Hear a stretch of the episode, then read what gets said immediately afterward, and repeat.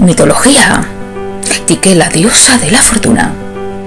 Los griegos y los romanos eran politeístas, es decir, creían en multitud de dioses. Tenían dioses para todo. Para el amor, para la venganza, para el aire, para los vientos, para las aguas, para la tierra, para la agricultura, para el hogar.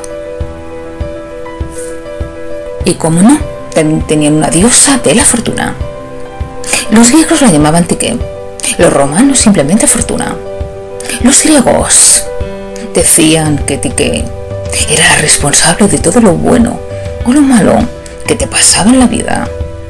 Era hija del dios Zeus, el señor del Olimpo, que concedió el don de la fortuna a su hija.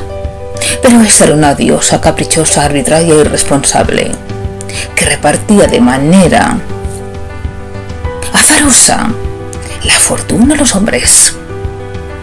algunos les concedía el don de la abundancia, es decir, multitud de dones materiales. Sin embargo, otros parecían haber caído en desgracia ante la diosa, pues eran privados de todo tipo de bienes materiales. Decían que si tenías éxito en la vida, la diosa te había bendecido al nacimiento. Y sin embargo, si te iba mal en la vida, la culpable era ella, que pasaba los días jugando con unas pelotas, haciendo juegos malabares. Las pelotas subían y bajaban, incluso se podían caer. Así eran los dones de la fortuna que ella repartía.